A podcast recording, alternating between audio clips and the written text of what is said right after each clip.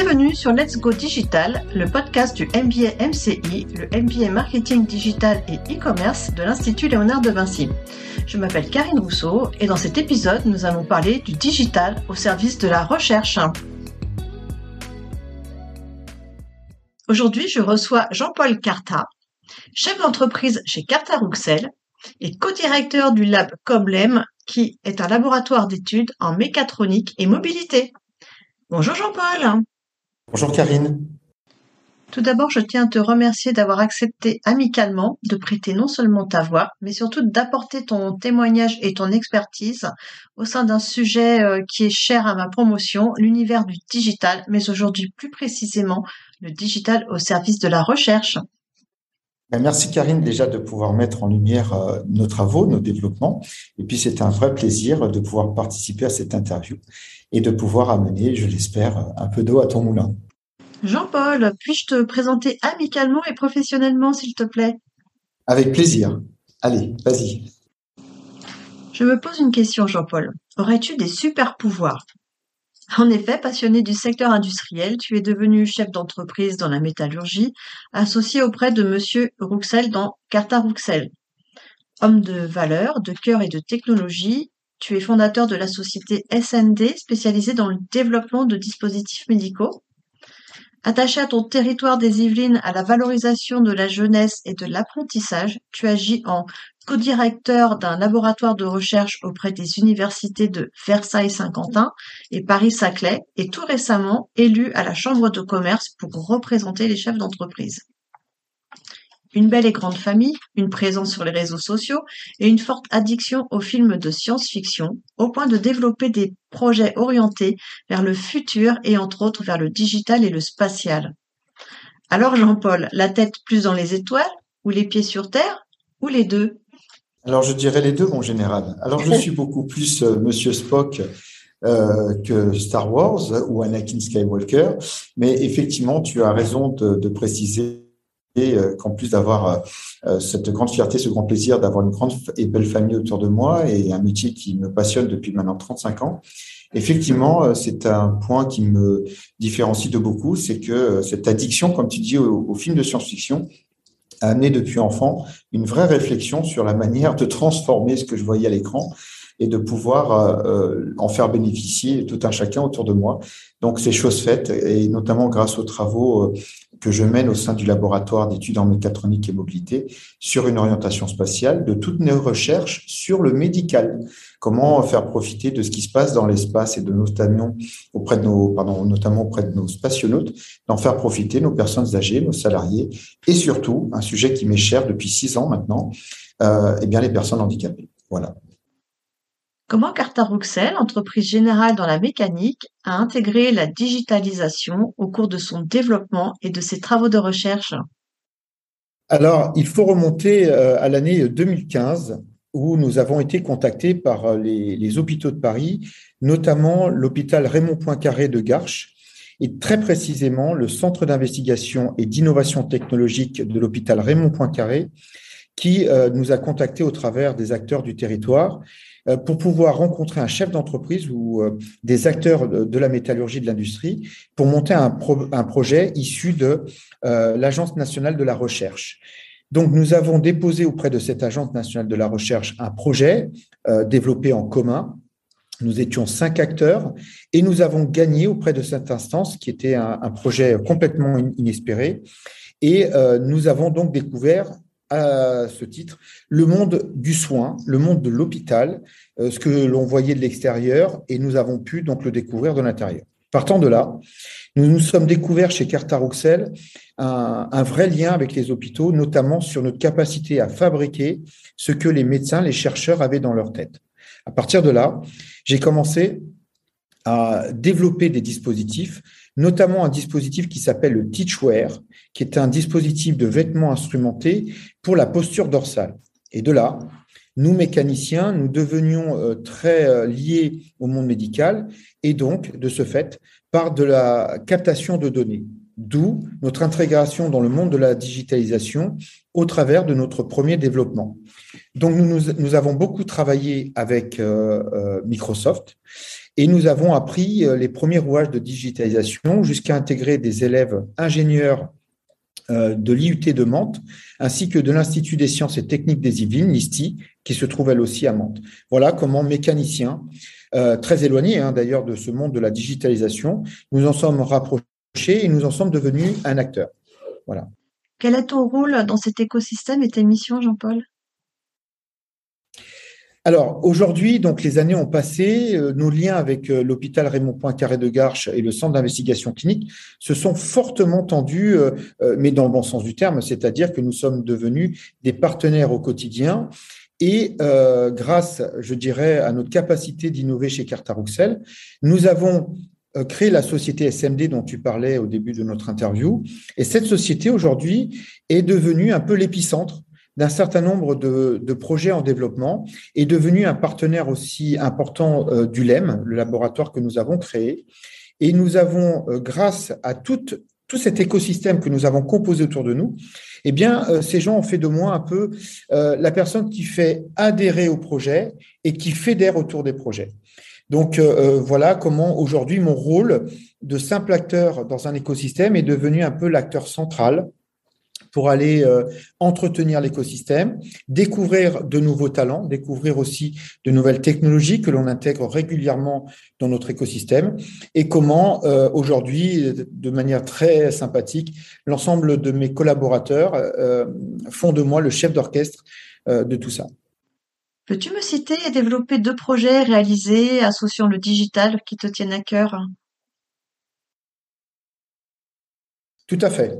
Alors, euh, nous avons avec euh, euh, l'unité INSERM, on appelle ça des UMR, hein, ce sont des unités mixtes de recherche, donc plusieurs grandes institutions nationales qui se regroupent et qui créent des laboratoires. Il s'avère qu'à la faculté de médecine de Montigny-le-Bretonneux, nous avons le professeur Louis Garcia, qui est à la tête d'une unité mixte de recherche, et ils ont, et lui était aussi à la tête d'un laboratoire, le laboratoire handicap. Et ce laboratoire m'y a intégré en tant que chercheur invité. De ce fait, nous avons, avec le professeur Louis Garcia et les équipes euh, universitaires, créé ce laboratoire, le LEM, dont on parlait au, début de notre rencontre. Et ce LEM euh, a au sein de ses euh, projets de recherche deux projets. Le premier, c'est le vêtement instrumenté Teachwear, dont je donnais quelques éléments auparavant. C'est un vêtement instrumenté qui permet la prévention des troubles musculo-squelettiques. Alors, il y a le professeur Pierre Blazevic, l'ancien directeur euh, de l'université euh, de Mantes, qui est aujourd'hui le directeur de mon laboratoire et j'en suis le co-directeur. Voilà comment un projet euh, qui était au départ orienté pour le monde professionnel, comment réduire les troubles musculosquelettiques dans le monde professionnel, en usine, euh, pour les aides-soignants, dans les hôpitaux, pour les secrétaires, euh, voilà, ou enfin tout un chacun. Voilà comment ce premier projet de vêtements instrumentés est aujourd'hui au cœur de ce laboratoire. Et quand on parle de digitalisation, euh, capter des informations, c'est bien, mais pouvoir les modéliser, on appelle ça de la modélisation. En fait, on a créé un jumeau numérique. Et ce jumeau numérique, c'est-à-dire toi ou moi, par exemple, pourront avoir des multitudes de scénarios proposés et vérifier si on adoptait telle ou telle position, quelles seraient les dégradations sur notre colonne vertébrale. Voilà comment je dirais, la digitalisation s'est invitée dans mon quotidien, dans, dans ma vie. C'était quelque chose dont je m'étais absolument pas, euh, pour lequel je n'étais absolument pas formé. Et voilà comment aujourd'hui cette digitalisation, pardon, digitalisation a pu me permettre de mieux anticiper le mal de dos et mieux intégrer ce vêtement dans le monde professionnel. Et petite parenthèse, ce vêtement instrumenté, le programme Teachwear, est aujourd'hui dans l'espace depuis le 24 janvier pardon, 2021. Nous l'avons envoyé dans l'espace avec un, SpaceX, un Falcon 9, exactement, un lanceur Falcon 9. Et ce vêtement instrumenté va servir à des études médico-spatiales et on espère suivre bientôt des spationautes dans les missions lunaires euh, et peut-être plus loin vers Mars. Ton premier projet est passionnant, Jean-Paul, mais euh, tu en as un deuxième à nous raconter, bien sûr. Peux-tu nous, nous l'expliquer? Merci. Alors, ce, deuxième, projet, en fait, euh, c'est à la fois la, prolongation euh, du premier, mais on va en faire un projet euh, beaucoup plus large qui consiste à prendre le mal de dos et d'avoir un certain nombre d'objets qui vont nous permettre tous les jours d'être monitorés les uns et les autres et de pouvoir mieux se réguler. Alors, ça veut dire quoi? Ça veut dire tout simplement qu'on va avoir un vêtement, bien sûr, mais on commence à développer des caméras euh, très facile de mise en œuvre. Aujourd'hui, euh, pas plus grande que un, on va dire un iPhone, pour pas faire de publicité, mais tout le monde voit à peu près le, euh, je dirais le design d'un iPhone ou d'un smartphone. Donc, et voilà, on travaille sur ce deuxième projet qui est la prolongation de notre vision par la digitalisation, par par exemple la virtualité. Comment on intègre la virtualité pour mieux comprendre son fonctionnement. Et donc, ce deuxième projet s'appelle Hospitalicity. Il est actuellement euh, hébergé dans le campus Oxygen Factory au Muro et il se développe sur plusieurs euh, petits laboratoires. Donc, on y fait euh, des plateformes virtuelles, on y fait bien sûr des caméras pour contrôler notre posture, on y intègre des dispositifs venant de l'étranger, des dispositifs pour la rééducation du dos. Et donc, tout ça a besoin de digitalisation, a besoin de capter de la donnée, de la restituer et de pouvoir mieux l'interpréter pour pouvoir en tirer bénéfice. Voilà. Te connaissant, Jean-Paul, tu ne vas pas t'arrêter là. Donc, euh, quelles sont tes perspectives de digitalisation et dans quel domaine? Alors, euh, pour être euh, pour être tout à fait comment dire complet sur le sujet, en fait, la digitalisation aujourd'hui fait peur à beaucoup de gens. Pourquoi? Parce qu'on est dans une période où d'innombrables générations se croisent, des générations qui ont vu naître les ordinateurs, mais d'autres générations plus âgées qui n'ont jamais eu d'ordinateur ou de téléphone dans les mains. La digitalisation, aujourd'hui, elle s'invite au quotidien et elle s'impose à tout le monde. Dans nos, dans nos smartphones, hein, tout le monde le voit, nous avons des applications aujourd'hui de santé, des applications de bien-être, des applications voilà, pour la vie de tous les jours eh bien, la digitalisation va complètement s'intégrer au cœur de notre euh, laboratoire. Et cette digitalisation va nous permettre de, je reprends le terme, modéliser nos travaux, notamment, euh, comment dire, à l'adresse des personnes euh, en situation de handicap, où on va vraiment se servir de la digitalisation pour naviguer autour de nous et pouvoir en tirer un bénéfice. Parlons de formation. Il y a n'y a pas pire scénario pour un inventeur que son idée soit mal comprise et que son idée soit mal mise en œuvre et donc elle finit sur une étagère, elle ne fait pas ce qu'elle était censée faire et donc c'est une vraie catastrophe financière, industrielle euh, et pour tout le monde. Bien la digitalisation aujourd'hui permet à n'importe quel métier, je répète bien n'importe quel métier, de recevoir une quantité d'informations par le biais, par exemple, d'un casque virtuel, hein, j'en parlais tout à l'heure, et bien de répéter à volonté euh, un épisode, une partie d'une formation quelconque, mais la digitalisation 360 degrés, c'est là où ça devient très intéressant, permet de faire une immersion totale et d'aller au plus près de l'acteur qui est en train de réaliser un mouvement et de pouvoir décomposer ce mouvement à volonté et d'en tirer un bénéfice énorme. Le Covid, par exemple, a obligé beaucoup d'étudiants et de métiers à exercer depuis sa maison. Et grâce à la digitalisation, s'est aperçu qu'on arrivait à faire des choses loin de son poste de travail avec plus ou moins de réussite, mais les outils sont en train d'être améliorés. Et demain, on pourra commander à distance les choses, mais la formation, on pourra l'avoir d'un contenu d'une grande qualité, vraiment on ira vers l'excellence grâce à la digitalisation. Donc mes perspectives sont énormes, elles sont sûrement infinies, même si j'ai beaucoup d'idées, comme tu dis, je t'en remercie. Je pense ne pas être prêt de connaître les limites de la digitalisation.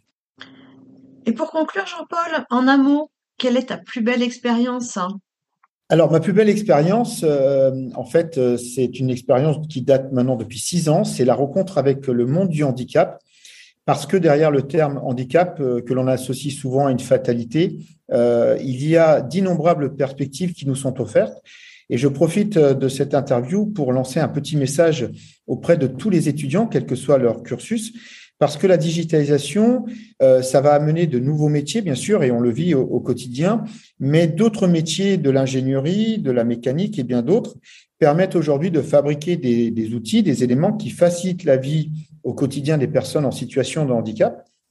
mais aussi aux personnes atteintes de vieillissement, et on, le sera tous, hein, bien sûr, des gens qui ont des maladies aussi dégénératives qui s'accentuent avec le temps. Et on va pouvoir euh, donc, grâce à de nouveaux étudiants, aborder de nouvelles technologies et euh, de, nouvelles perspectives. Donc vraiment, je, euh, cette expérience-là m'a fait découvrir que derrière ce terme handicap, il y a d'innombrables choses à créer pour le quotidien des gens, les salariés aussi, bien sûr. Donc voilà, si ça, c'est un peu plus long qu'un seul petit mot, mais la belle expérience que je vis depuis six ans, qui, qui me permet de m'épanouir aussi. Euh, c'est ça, c'est de pouvoir mettre à profit un métier qui est celui de la métallurgie, d'avoir découvert d'autres métiers comme la digitalisation et de le mettre au service euh, bien de mes concitoyens et surtout des gens atteints d'un handicap. Allez, la petite question finale, Jean-Paul. As-tu une mission qui reste inachevée et laquelle? Ah oui, euh, celle de piloter Goldorak. Donc voilà, c'est un rêve d'enfant et je profite, euh, quand je donnais l'anecdote d'avoir envoyé mon invention dans l'espace pour le mal de dos, euh, bah oui, comme tu le disais, euh, la science-fiction euh, m'a beaucoup influencé. Donc, si je pilote un jour Goldorak, c'est promis, je passe au-dessus de ta maison, je te fais un petit coucou. Voilà. Eh bien, écoute, si tu te retrouves au-dessus de chez moi à, voler dans Goldorak, je me téléporterai volontiers pour te rejoindre. voilà, moi aussi, j'ai des rêves d'enfant. Avec plaisir. En tous les cas, je te remercie pour ce témoignage et j'espère qu'il inspirera des étudiants à rejoindre le secteur de la santé et du handicap. Eh ben, c'est un vrai plaisir aussi pour moi et puis euh, j'espère euh, que beaucoup de gens auront découvert euh, qu'il y a d'autres orientations que celles qu'elles avaient peut-être au départ, qu'elles n'hésitent pas à s'y intéresser. Et voilà, s'occuper de l'humain, ça peut amener d'innombrables perspectives. Merci à toi Karine, en tout cas, c'était vraiment très sympa. Merci Jean-Paul pour cette belle conclusion. Merci. Au revoir. Au revoir. Au revoir et à bientôt pour d'autres podcasts du MBA MCI Léonard de Vinci.